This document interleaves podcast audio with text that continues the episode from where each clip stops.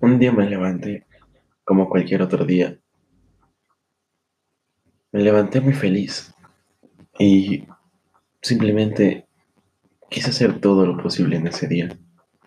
Así que fui donde mis amigos, me divertí un rato, jugué con ellos un poco.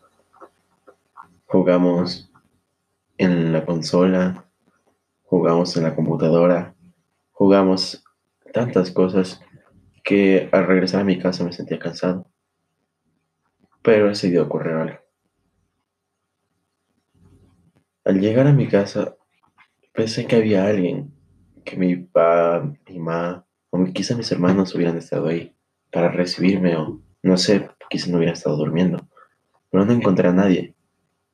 Creí que era algo normal, que quizá mi papá y mi mamá salieron de compras y mis hermanos de fiesta.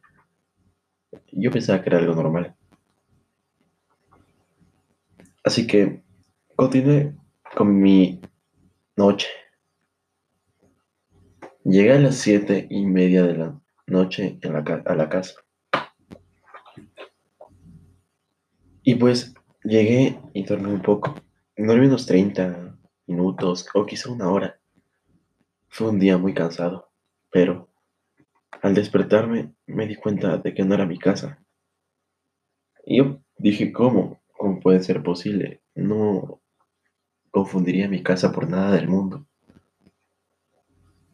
Así que salí de esa casa y era mi casa.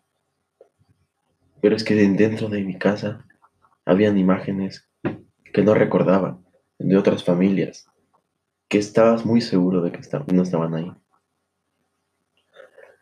Así que extrañado llamé a mi madre y a mi padre. Ninguno me respondió. Me comencé a desesperar. No creí que esto fuera verdad. Creí que era un sueño, una pesadilla. Pero no, era la vida real. Fui de un vecino más querido que tenía en ese momento.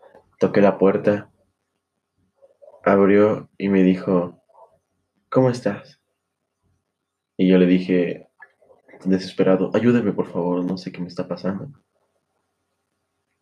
Mi vecino de la nada me dice, tengo un buen día, y me cierra la puerta. Yo asustado, ya no podía hacer más. Me metí a mi casa y me acosté a dormir y creí que al día siguiente ya todo se iba a arreglar. Estaba muy preocupado, no sabía qué me estaba pasando, si me estaba volviendo loco. No quería vivir así. Me despierto y le encuentro a mi padre trabajando en la computadora. Me levanto y le digo, hola pa. Él me saluda como siempre, me dice, ¿qué tal campeón? ¿Cómo estás? Me saluda como siempre. De repente mi padre se levanta de trabajo y se va a ver una taza de café. O creí eso porque llevaba su taza. Yo bajé las escaleras sin fijarme las paredes que seguían iguales con dibujos de otras familias. Bajé de las escaleras y no lo encontré en mi papá. A eso ya me pareció un poco extraño. No sabía qué me estaba ocurriendo. Me exalté al no ver a nadie otra vez y ver los mismos dibujos en las paredes. Así que decidí irme de esa casa.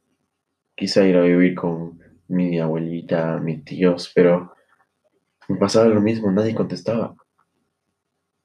No podía soportar eso. Así que tuve que ir a la policía. La policía buscó los nombres de mis familias en el registro civil y no aparecían, lo cual me pareció un poco extraño.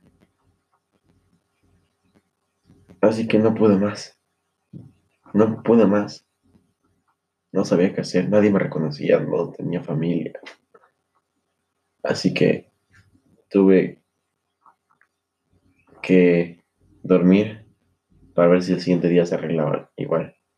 Dormí y ya no despertaba.